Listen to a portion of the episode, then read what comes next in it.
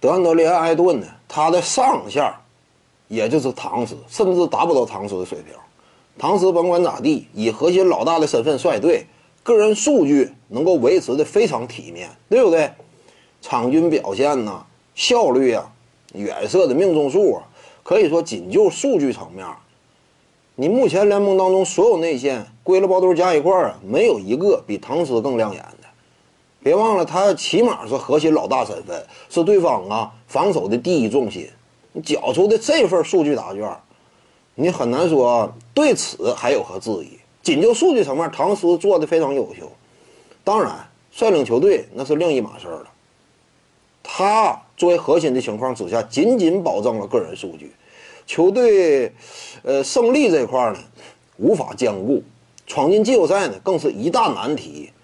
除非说身边有一些硬汉球员加盟，如果没有的话，唐斯这种相对偏软的性格，使得他呢无法成功扮演好领袖的角色。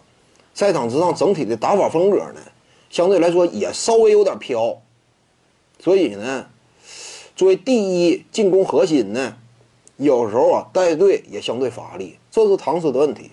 但是至于说这个德安德烈·艾顿呢，他上线也达不到唐斯。这种程度，他属于啥呢？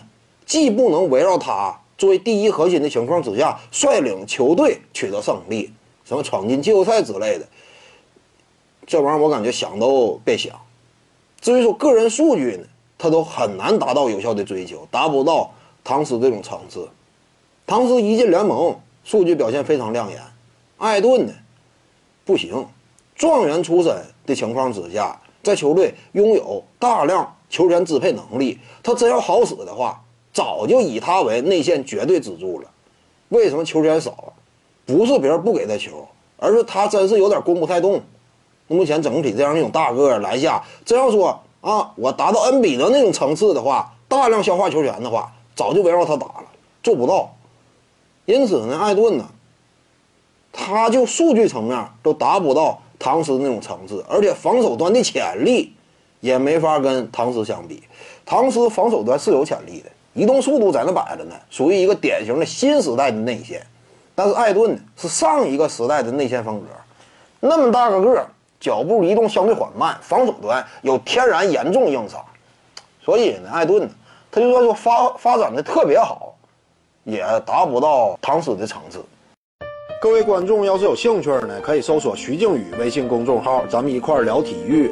中南体育独到见解就是语说体育，欢迎各位光临指导。